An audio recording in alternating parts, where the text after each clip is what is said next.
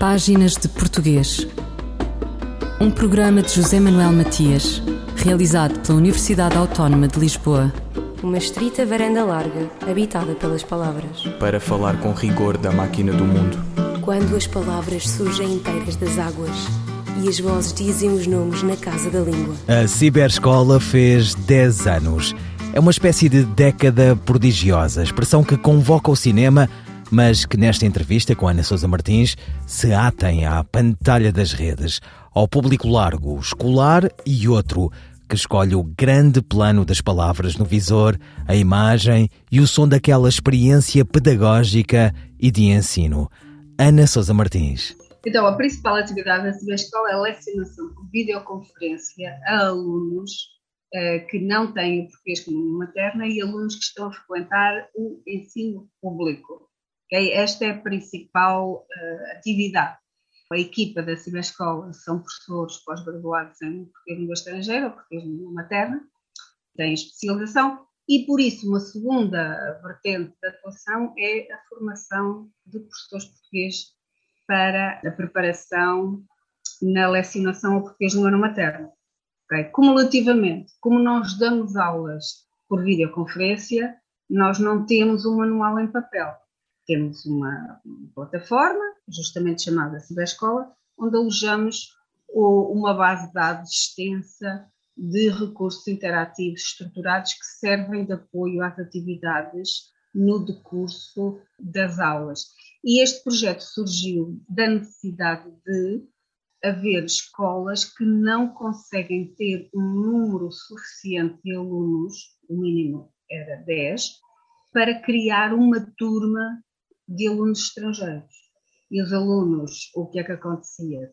Assistiam às aulas de português língua não materna, mas o professor tentava fazer atividades e uma avaliação segundo critérios específicos de português língua materna. Ora, esta dinâmica em sala de aula é extremamente difícil, portanto, nós surgimos no intuito de dar um apoio ao professor português, aliviá-lo das suas tarefas, aliviá-lo um pouco, porque ele é, obviamente é sempre responsável pelo aluno que tem em sala, mas aliviá-lo um pouco nessa tarefa e ao mesmo tempo dar-lhe alguma orientação, porque é preciso sermos justos, há 10 anos e até mais, o português de língua materna era ainda uma novidade. E, e, agora progressivamente há professores eh, com mais formação, entretanto saíram mais orientações específicas para a área de português língua materna, mas a verdade é que esta evolução é uma evolução lenta, necessariamente, e progressiva, e, e portanto a nossa atuação visa alunos e visa professores também.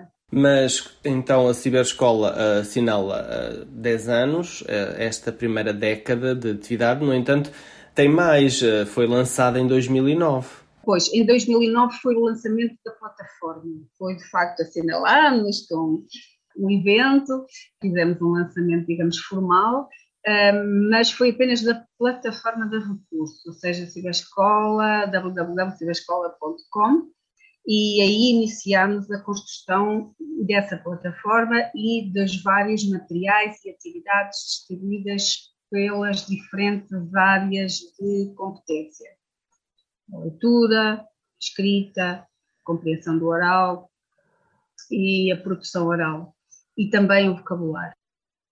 E nessa altura, até a escola até arrancou também com uma área de português língua materna, okay? que esses, e esses recursos mantêm-se na plataforma, mas é evidente que aquilo que cresceu exponencialmente foi o, aquilo para o qual havia mais necessidade, que é uh, os cursos para português, língua não materna. Depois, em 2012, é que se acoplou o sistema de lecionação por videoconferência.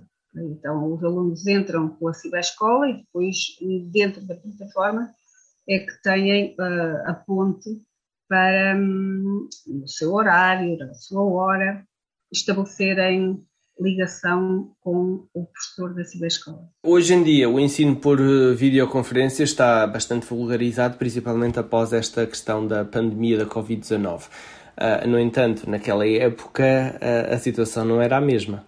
pois não, pois não. Nós tivemos de, de fazer uma pesquisa até bastante demorada e ver qual seria a plataforma que mais nos convinha, atendendo a que nós também não tínhamos, nem temos, digamos, financiamento próprio para um, custear um sistema de videoconferência, mas também na altura uh, havia muito pouca oferta.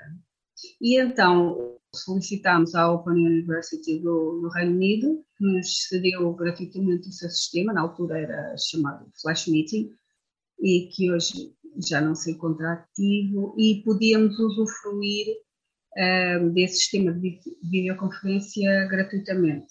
Atualmente utilizamos o Zoom como a maioria dos, dos projetos de ensino. Referiu a questão do, dos apoios. Que apoios têm?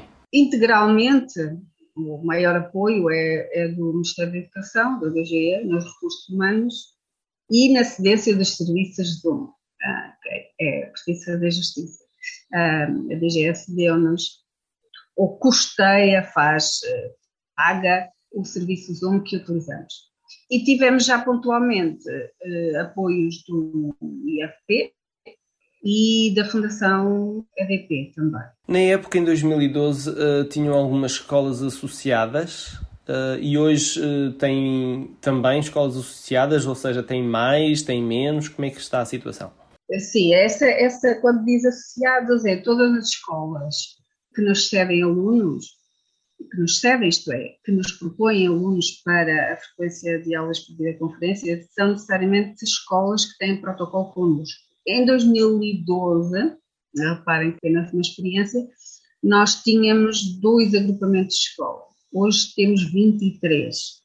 Portanto, foi um crescimento, não direi rápido, porque foi ao longo de 10 anos, mas foi um crescimento consistente.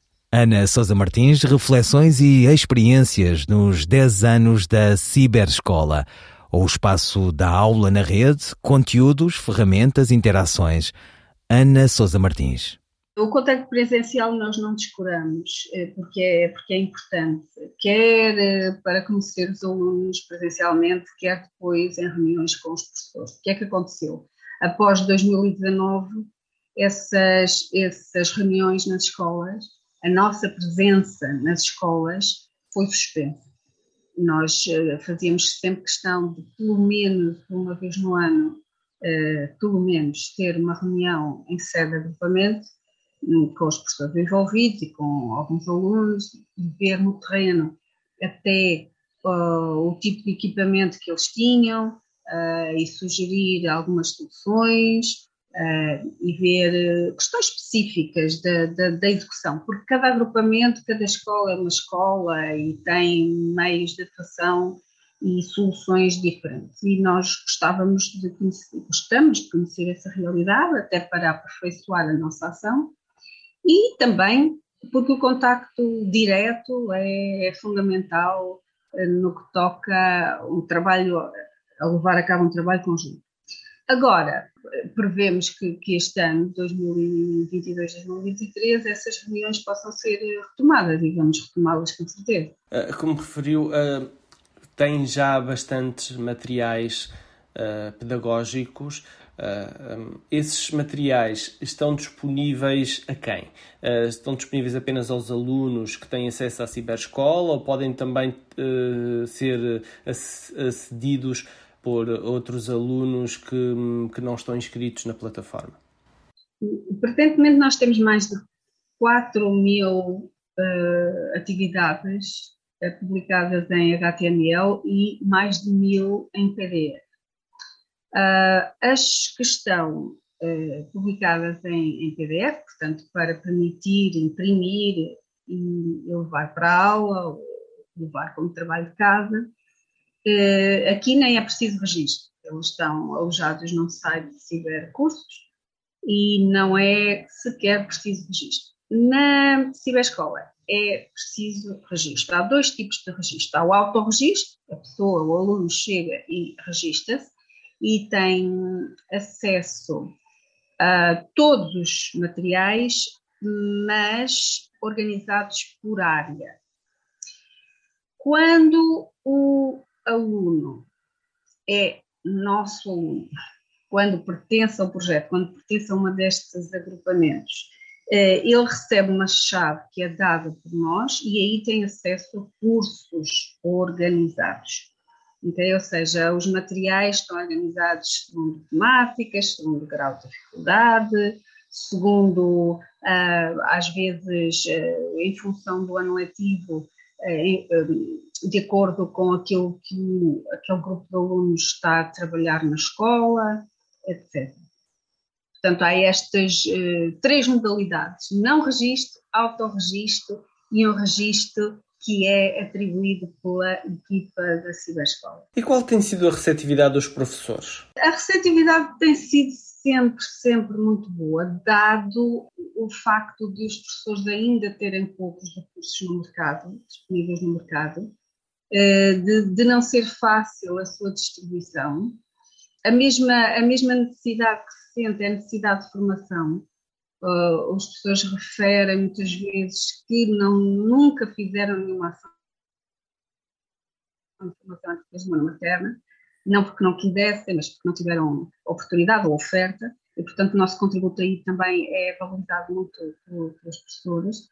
E depois, finalmente, uh, obviamente que as pessoas veem com bons olhos a necessidade um, ou, ou o irmos ao encontro da, da, necessidade dos seus alunos terem o maior número de horas possível de aprendizagem da língua. Portanto, para além do apoio que a escola poderá dar na, na, no seu contexto escolar, para além das atividades específicas que o professor fará com ele dentro da sala de aula, as aulas da ciberescola vêm a dar um contributo muito forte para a extensão do contacto que o aluno tem uh, com o português, porque reparem, estes alunos, a, a maioria deles, o contacto que tem com o português é apenas na escola, em contexto escolar.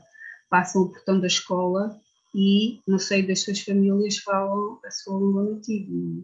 Então, quanto mais a escola conseguir dar em termos de contacto estruturado, claro que eles nos corredores têm sempre contacto, mas é um, com os colegas e etc., mas, mas é um, um registro de língua, uh, digamos, um, muito circunscrito. Quanto mais eles tiverem contato com, com um input linguístico estruturado e pensado para os fazer avançar na sua proficiência, melhor. Ana Sousa Martins, reflexões e experiências nos 10 anos da Ciberescola. Ele estava desempregado há muito tempo tinha filhos. E do trabalho restavam cadilhos. E da fome sobravam rastilhos. Disseram-lhe: Só te oferecemos emprego se te cortarmos a mão. Ele estava desempregado há mais tempo do que sabia. E mesmo se não queria, tinha filhos. Aceitou. Logo ali no cepo a deixou. A mão. A mão. A mão. Outra vez, despedido, de novo procurou emprego. Só te oferecemos emprego se te cortarmos a mão. Aquela que te resta. A segunda mão. Ele estava desempregado, tinha filhos. Aceitou. Porque o tempo lhe fugia, entre os últimos dedos lhe fugia. A mão, o tempo, a mão porque o tempo lhe fugia, entre os últimos dedos lhe fugia. A mão, o tempo, a mão. E quando um dia lhe disseram: Só tens emprego se te cortarmos a cabeça. Ele estava desempregado há mais tempo do que podia. Tinha filhos. Aceitou.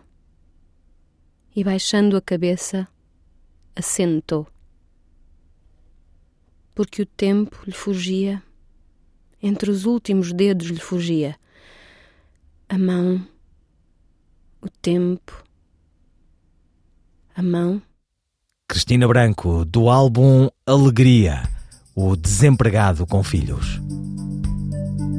Os verbos implantar e implementar são sinónimos? A resposta de Sandra Duarte Tavares. Não, os verbos implantar e implementar não são sinónimos, têm significados diferentes. Vamos começar com o verbo implantar, que significa instalar, estabelecer alguma coisa. Por exemplo, o pai do João decidiu implantar várias clínicas de saúde na Zona Norte o verbo implementar é o ato de concretizar ou desenvolver alguma coisa. Pode ser sinónimo de promover. Por exemplo, os alunos de engenharia vão implementar um projeto inovador, ou seja, vão desenvolver um projeto inovador. Sandra Duarte Tavares, linguista. Eu, El Rei, faço saber aos que este alvará virem que hei por bem me apraz dar licença a Luís de Camões para que possa fazer imprimir nesta cidade de Lisboa uma obra em octava rima chamada Os Lusíadas. Estante Maior, em colaboração com o Plano Nacional de Leitura.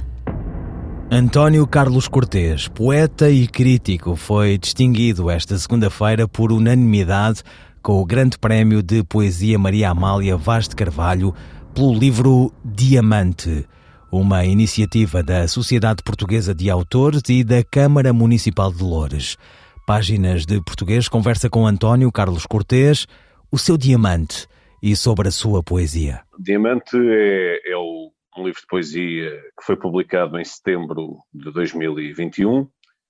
Vem na sequência de um livro publicado em 2019, Jaguar, e portanto, se Jaguar é um livro só de poemas em prosa, respondendo a um livro anterior, Corvos, Cobras, Chacais, publicado no Rio de Janeiro e em Lisboa em 2017.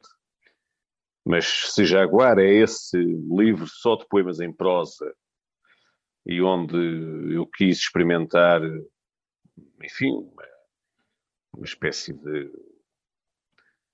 poema vertiginoso a partir de, enfim, de, de imagens flash uh, e a partir de um símbolo como o jaguar. Diamante uh, tem também poemas em prosa, é um livro dividido em três secções. A primeira secção intitula-se No País do Dragão, referindo ou aludindo a peça do Tennessee Williams. Começa com algo que não estava uh, não está nos meus últimos livros, que é uma, uma sequência de, se não estou em erro, 18, 19 sonetos. E depois eh, essa secção dá, dá lugar a uma outra secção, Corpo do Sol, onde há também poemas em prosa, há formas diversas eh, de estrofe, não é? Formas poéticas diversas, e a terceira secção eh, é uma secção, enfim, de metapoesia, intitulada Questões de Poética, e que são poemas, eh, enfim, de facto, que me serviram para pensar a poesia. O Corpo do Sol, pensando o tempo, a memória, Questões de Poética, a terceira secção, pensando a poesia, e a primeira, no País do Dragão, uh, influenciada ou marcada pela atmosfera dessa peça e pela releitura ou diálogo com certos poetas, Gastão Cruz, Rui Belo, Filipe Jacoté, uh, Alfonso Costa Freda.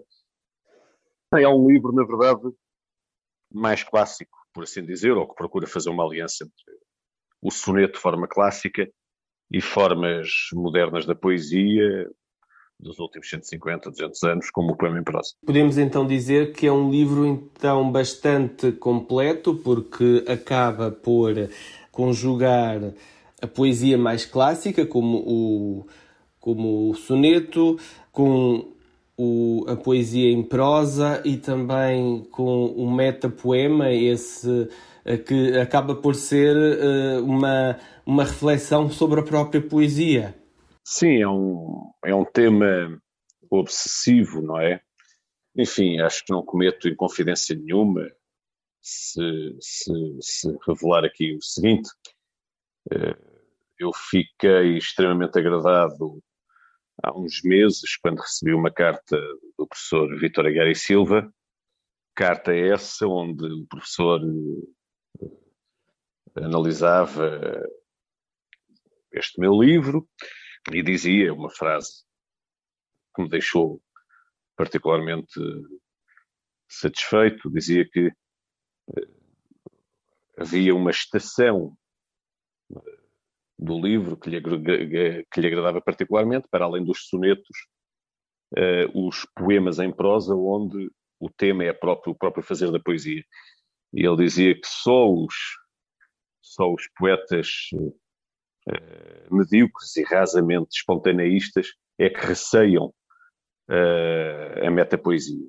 E, e ele dizia que eu não receava isso, que não receio a metapoesia, e de facto a poesia fala de si mesma, quer dizer, a poesia é um exercício sobre a linguagem e sobre as imagens, é uma aliança de som e de sentido, é a procura de uma, de uma explicação para o mundo, para a realidade, parte da realidade e encaminha-se para uma outra realidade, parte da realidade cotidiana, mas encaminha-se sempre para uma outra realidade que é a realidade das palavras. E, e nesse sentido, eu creio que, que o Miguel vê bem quando fala dessa, desse livro, deste livro, que procura ser completo, conciliando formas clássicas e formas modernas, e conciliando intimismo, memória, com poemas sobre o próprio fazer da poesia.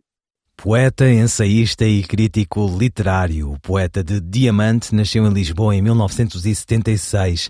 Estreou-se com Ritos de Passagem, livro de poemas publicado em 1999. Em 2011, recebeu o prémio da Sociedade Portuguesa de Autores para melhor livro de poesia publicado em Portugal em 2010, pela obra Depois de Dezembro.